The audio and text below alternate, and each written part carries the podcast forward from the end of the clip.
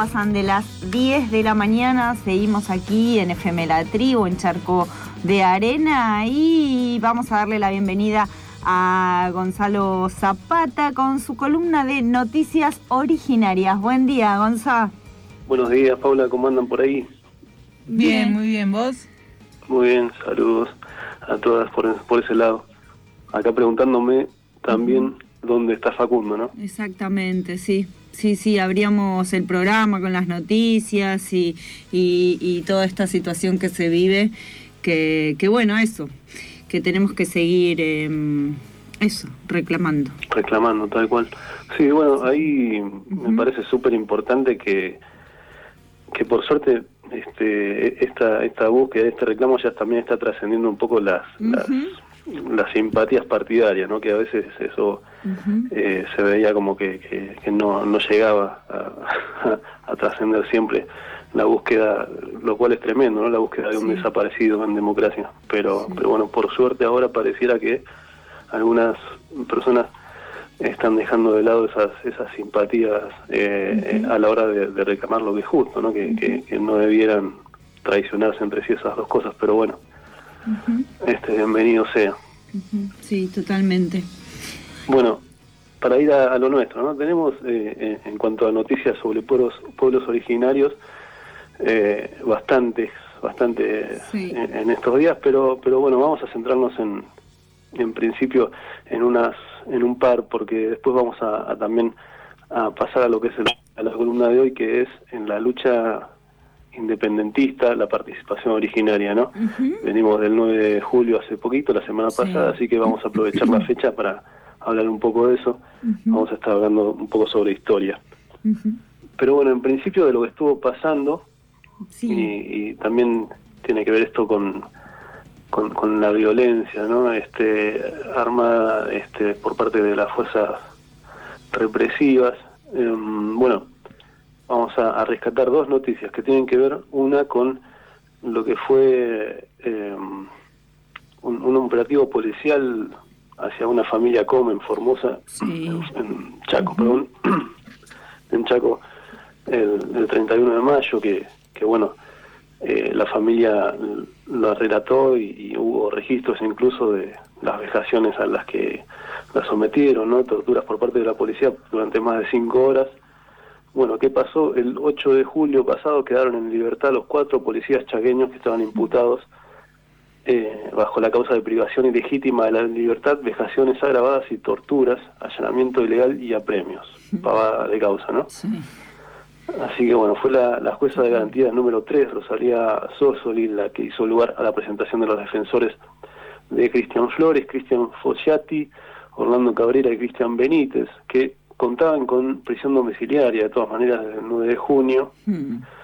Así que bueno, para, para grabar el cuadro ahora están, están libres de, del todo. Eh, la subsecretaria de Derechos Humanos de, la provincia, Naila Bosch, declaró que iban a apelar la liberación, así que esperemos que eso sea así. Amnistía Internacional también se había, eh, se había declarado a favor de, de observar el proceso, ¿no? Así que bueno, a ver qué pasa con eso. Y otra otra cosa, otra de las noticias que queríamos resaltar también tiene que ver con el, el ámbito judicial. Y tiene que ver con otra liberación, lamentablemente, esta vez de nada más y nada menos que los asesinos de Javier Chocobar. Eh, cuando hablamos de Chocobar, muchos eh, y muchas recordamos la situación de la doctrina de Chocobar, sí, policía, Pero, no, pero Javier también hay otro Chocobar, ¿no? Javier Chocobar era eso, e, era era de, de, allí, también del norte, ¿no? De un pueblo originario de allí. Eh, sí, esto mm, en Tucumán se, dio, era era como un lado de los Chuchagasta, una comunidad en el municipio municipio de Trancas que fue asesinado el 12 de octubre del 2009, ¿no? Tremenda fecha también para las luchas originarias. Y bueno, la justicia tucumana liberó a los asesinos de Javier Chocobar, que habían sido condenados hace dos años, en el 2018, apenas entre 22 y 10 años de prisión. Eh, no Fueron liberados por no tener sentencia firme. Eh, y son, bueno, el terrateniente para repasarlo, Darío Luis Amín y los, los ex policías Luis Humberto Niño Gómez y José del Milagro Valdivieso Sacid.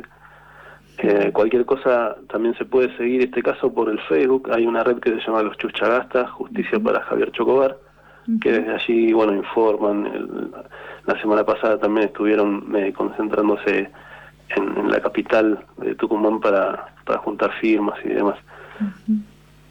Los, los sí, sí, la verdad que son cosas que, no son muy gratas de escuchar, ¿no? La, justicia, eh, en el caso de los pueblos originarios, muchas veces pareciera que los vulnera ya casi como una broma, ¿no? Un poco macabra, pero bueno, eh, por más que a veces no son no son cumplidos ya los, los derechos que tienen, bueno, sobre eso cuando cuando se logran se logra dar vía judicial, eh, de todas maneras siempre hay, hay reveses, ¿no?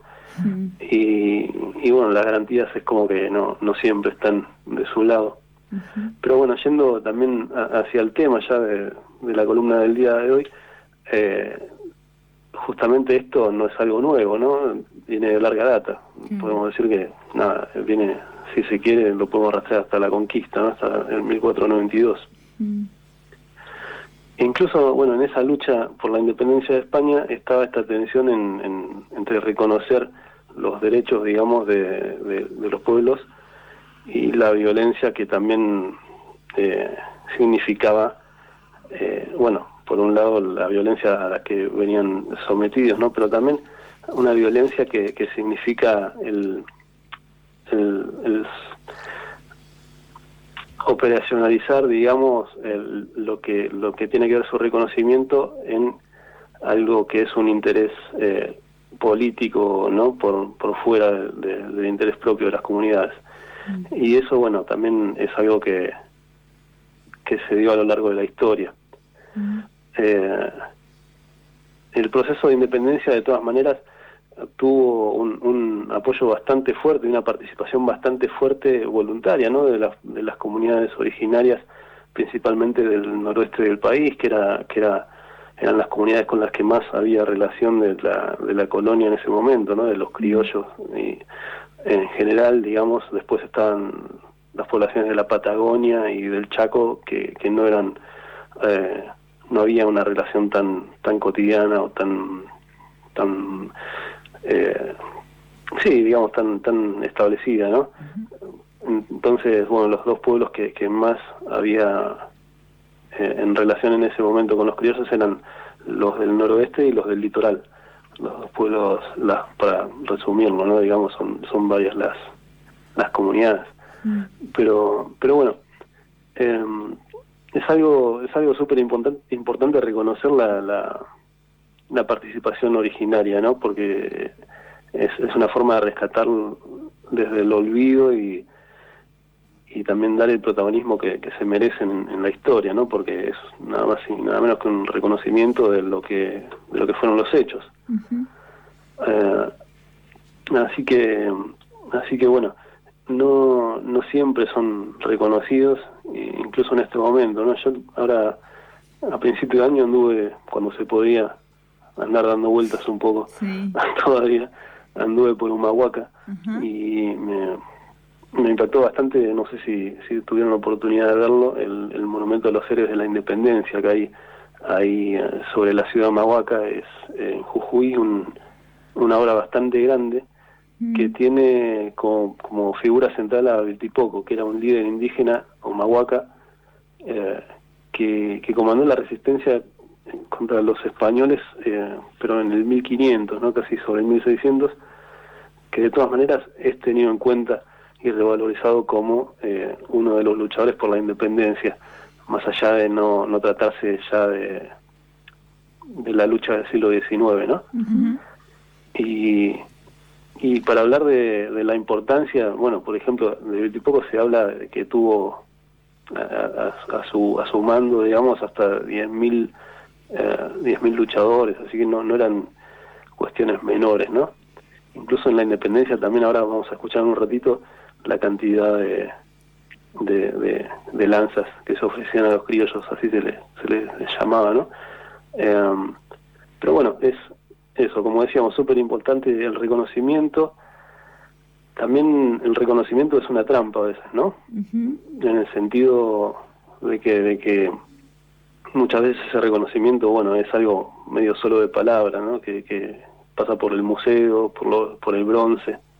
Mm. Eh, así que, bueno, hay que, hay que tener especial cuidado con, con eso. Vamos a hablar de Juana Zurduy en un momento eh, en, en, los audios, qué sé yo, acá yo por ahí no, no doy muchos rodeos con eso, ¿no? Pero bueno, acá en, el 2015, mientras se inauguraba el monumento a Juana Zurduy en, La Rosada, eh, también en el mismo momento el, secretario de Derechos Humanos de ese entonces eh, invitaba a, unas comunidades que estaban, a cuatro comunidades que estaban manifestándose a, que no visibilicen el reclamo, ¿no? Entonces, muchas veces ese reconocimiento es una trampa, ¿no? como, como decíamos. Sí, es, como, una manipulación para mm, mostrar que se tiene en cuenta y se pelean y se reconocen los derechos, pero en realidad es justamente eso, para mostrar hacia la afuera y tapar lo que realmente está sucediendo, más si según se pone a pensar en ciertos lugares o ciertas provincias, como muchas veces muy pegado a la cuestión eh, turística y de atracción, pero con intereses económicos, no de reconocimiento histórico.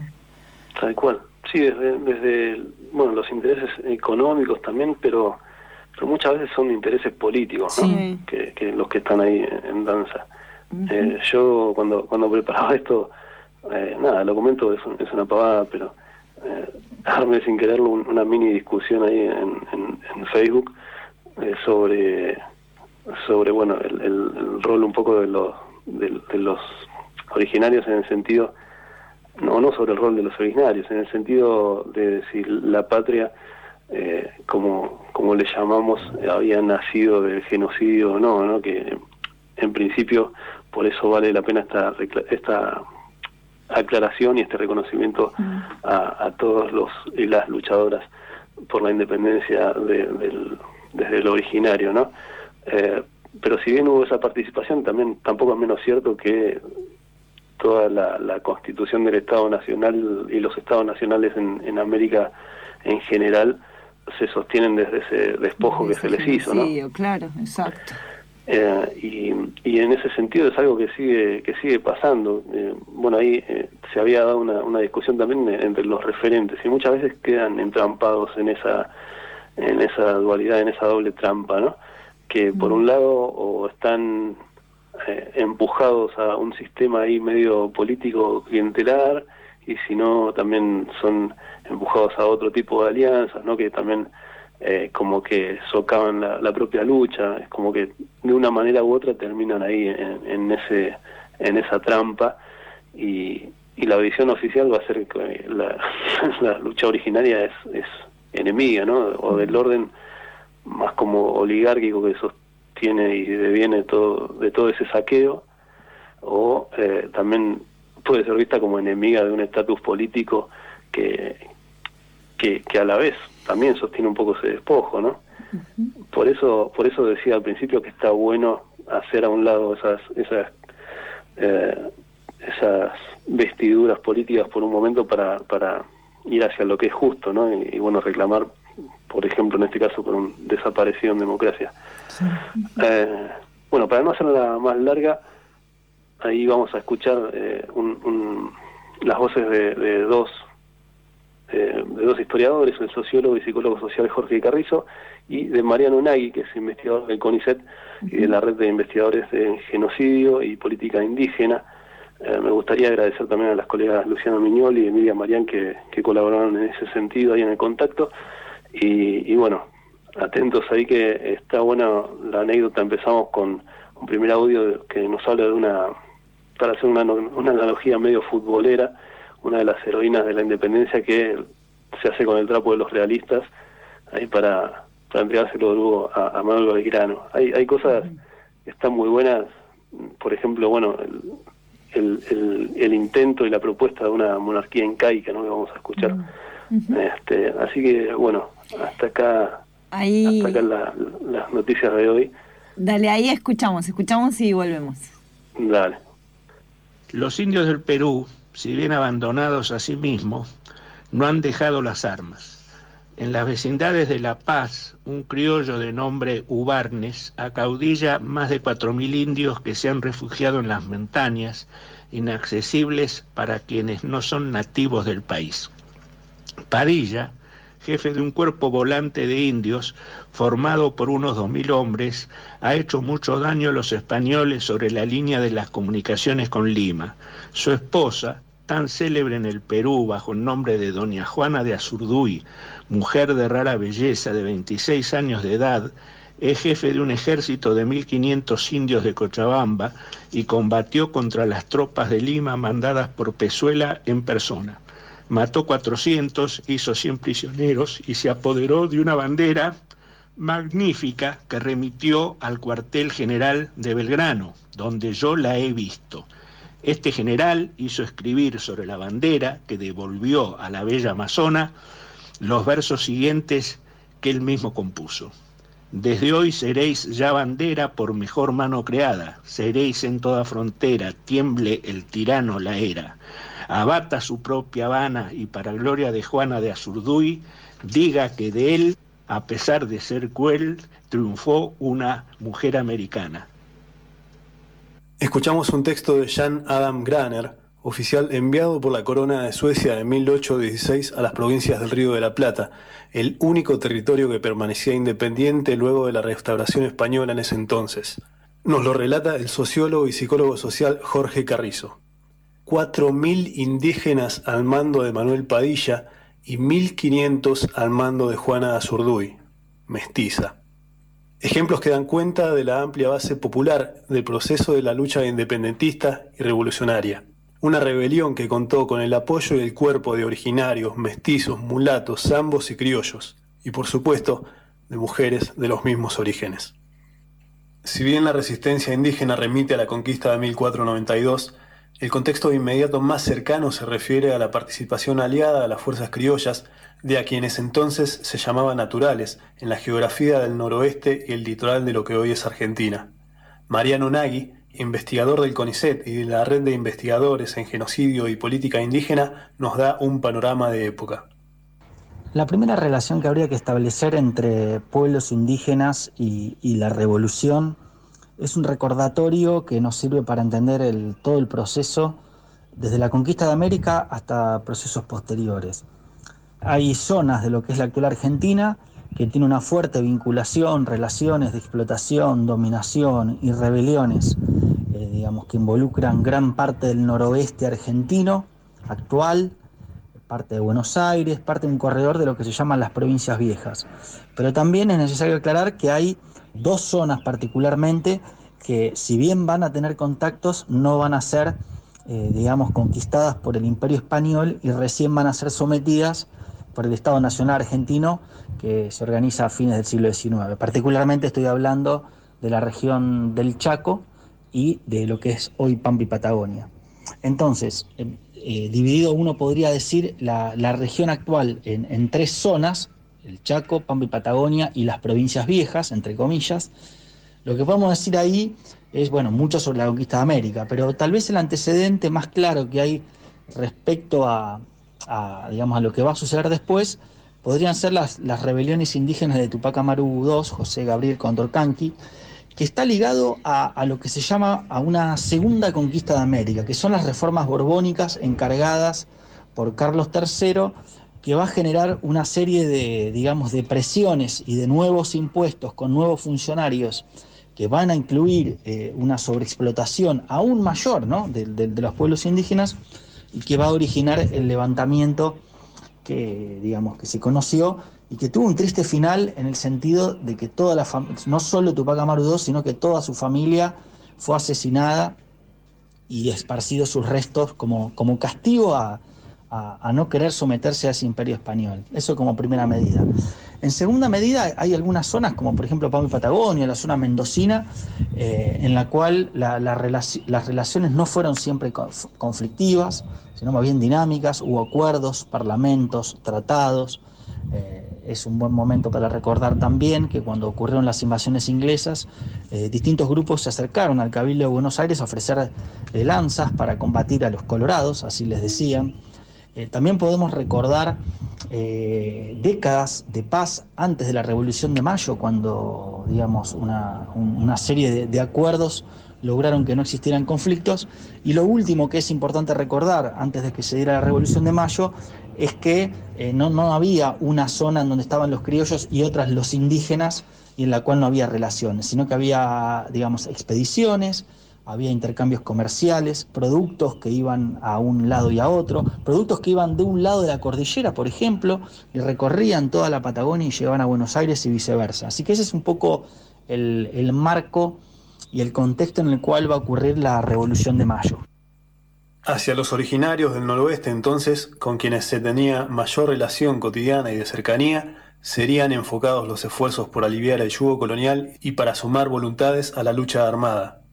Referentes independentistas como Mariano Moreno, Juan José Castelli o Bernardo Monteagudo habían estudiado en la Universidad de Chuquisaca y tenían muy presentes las condiciones de la vida indígena que buscarían mejorar con medidas directas desde mayo de 1810. Cuando se produzca la Revolución de Mayo, los patriotas van a enfocar en dos de estas regiones, Pampa y Patagonia y lo que decíamos las provincias viejas. Sobre Pampa y Patagonia, la, medida principal tiene que ver con una comisión, una misión de, Pedro Andrés García para intentar acordar con estos pueblos, conocer un poco más la región, etc. En el caso del, noroeste, el conocimiento es mucho más amplio. Eh, Moreno había hecho su, lo que sería hoy una tesis doctoral sobre la explotación y la mita en ese lugar, así que se va a intentar ganar a los indígenas como base social para un cambio en contraposición a los realistas y eliminar la encomienda, la mita, el yanaconazgo y toda la explotación que imponía el imperio colonial. Como medidas eh, concretas, una de ellas es, eh, a pocos días del triunfo de la Revolución de Mayo, el decreto que del batallón de indios, pardos y morenos, a los indios se iban a incorporar los batallones españoles, los naturales, ¿no? Naturales, pardos y morenos, ese era el nombre del batallón, eh, que nunca debían haber estado separados los españoles, dice el, decreto. En cambio, por supuesto, había una mirada sobre los afrodescendientes no tan buena, digamos, como respecto a los, a los pueblos indígenas. Y las otras cuestiones que van a estar ahí presentes va a ser que en 1811 se van a eliminar el tributo indígena, que esto se va a confirmar luego en la asamblea del año 13 que va a imponer el segundo triunvirato, dinamizado entre otras figuras notables por el propio San Martín. Que los indios son y deben ser reputados con igual opción que los demás habitantes nacionales a todos los cargos, empleos, destino y honores y distinciones por la igualdad de derechos de ciudadanos, sin otra diferencia que la que presta el mérito y la aptitud. Reformar los abusos introducidos en prejuicio de los indios, aunque sean con el título de culto divino, promoviendo su beneficio en todos los ramos y con particularidad sobre repartimientos de tierras, estableciendo escuelas en sus pueblos y excepción de carga o imposición indebidas. Cita de la proclama de Castelli en Tiahuanaco, 25 de mayo de 1811. Entre los objetivos de los revolucionarios era asegurar el Alto Perú y por tanto eh, el envío de Juan José Castelli con una misión que es digamos lo que inaugura el ejército del norte tiene como emblema principal el famoso discurso en Tiahuanaco el 25 de mayo de 1811, que proclama la liberación, el fin del tributo, etc., y que es vivido por parte de, la oligarquía de la región como una nueva conquista más que una liberación. Por tanto, esto no va a generar, digamos, lazos cordiales, por decirlo de algún modo, y va a estar en permanente disputa entonces la explotación de los indígenas y las buenas intenciones de los revolucionarios eh, no siempre van a, se van a concretar y más bien van a ser declamativas y no van a tener los medios para poder, digamos, asegurar ese cambio de, óptica que tenían con respecto a, los españoles. Comenzaba a evidenciarse el juego de tensión entre el ideario de la Revolución de Mayo y los intereses de las oligarquías políticas y económicas locales, principalmente de Buenos Aires. Tensión entre la lucha por el reconocimiento efectivo de sus derechos en el marco de un proceso político frente a su atropello y negación en base a intereses externos. Este conflicto llegaría a cristalizarse en el Congreso de Tucumán el 6 de julio de 1816 con una propuesta de administración regional con participación incaica. Manuel Belgrano buscaba una forma de gobierno que pudiera subsistir a la restauración monárquica europea y propuso constituir una monarquía moderada que consagraría a Juan Bautista Tupac Amaru Monjarraz, hermano de Tupac Amaru II. Otro candidato posible era Dionisio Inca Yupanqui. A pesar de contar con apoyo de varias delegaciones, la propuesta se diluiría en favor de los intereses de Buenos Aires. Hay documentación de época que evidencia además un notable menosprecio de los delegados porteños hacia la posibilidad de un trono originario. He visto en Salta a un cacique venerable de la nación de los chiriguanos llamado Cumbay, que había venido acompañado de 20 caciques de otras tantas naciones vecinas desde las orillas del río Pilcomayo para ofrecer su concurso a los patriotas. Era el mismo cacique a quien el general Belgrano algún tiempo antes había invitado a revistar sus tropas con toda la pompa posible para impresionarse. Pero el cacique no pareció sorprenderse en modo alguno. Con mirada tranquila y muy sereno contemplaba en silencio el número de armas de fuego y después, volviéndose hacia donde estaba un oficial del Perú, le dijo en lengua del Cusco, de cuantas cosas he visto y me han mostrado estos hombres dorados, lo que me gusta más es esta, y mostraba un gran tambor. El coronel Díaz Vélez, segundo comandante del ejército, tenía en menos adelantarse a saludar al cacique y evitó hacerlo mientras le fue posible. Pero al fin, el general Belgrano se lo presentó a Cumbay y éste se excusó de no haberlo saludado antes porque le dijo, creí por su aire embarazado que era usted un subalterno, intimidado por la presencia de un príncipe. Si la superstición de los criollos no los hubiera puesto en pugna con sus propios intereses, podrían esperar una gran ayuda de los infieles. Cuando las tropas americanas fueron expulsadas del Perú, esos mismos indios se arrojaron entre ellos y el enemigo, y una gran parte se ocupó en recoger los fusiles y municiones que entregó después con toda lealtad al general de los patriotas. Otros de estos indios, para retardar la persecución que llevaban a cabo los españoles, se dejaron matar, dando así tiempo a los americanos de retirar su ejército, fusiles, artillería y otros bagajes. Tal es el verdadero carácter de los indios que los criollos menosprecian y temen incorporar a su causa. Escuchamos otra cita de Jan Adam Graner en voz de Jorge Carrizo. Tal es el carácter que los criollos temen y menosprecian. Lamentablemente, ese enquiste racista en la visión cotidiana y política se mantiene hasta hoy en día en muchos ámbitos a lo largo de la Argentina. Menosprecio, odio e indiferencia y temor quizás a la justicia o a la restitución de derechos cuyo reconocimiento aún hoy es insuficiente. Más tarde llegarían otras guerras internas, conquistas de la Pampa, la Patagonia y el Chaco, que atacarían e intentarían silenciar a los pueblos originarios. La violencia del Estado argentino reemplazaría a la corona española. Sus tierras saqueadas, su sangre regada, sus luchas, viven hoy, por fuera del silencio y del bronce, en contra del silencio y en contra del bronce, a pesar de su utilización militar y su utilización política, a pesar de la dádiva. Digna y paciente, inquebrantable, la lucha originaria continúa, sustento de los sueños y las dignidades rebeldes de cada soñador y soñadora en la matria latinoamericana.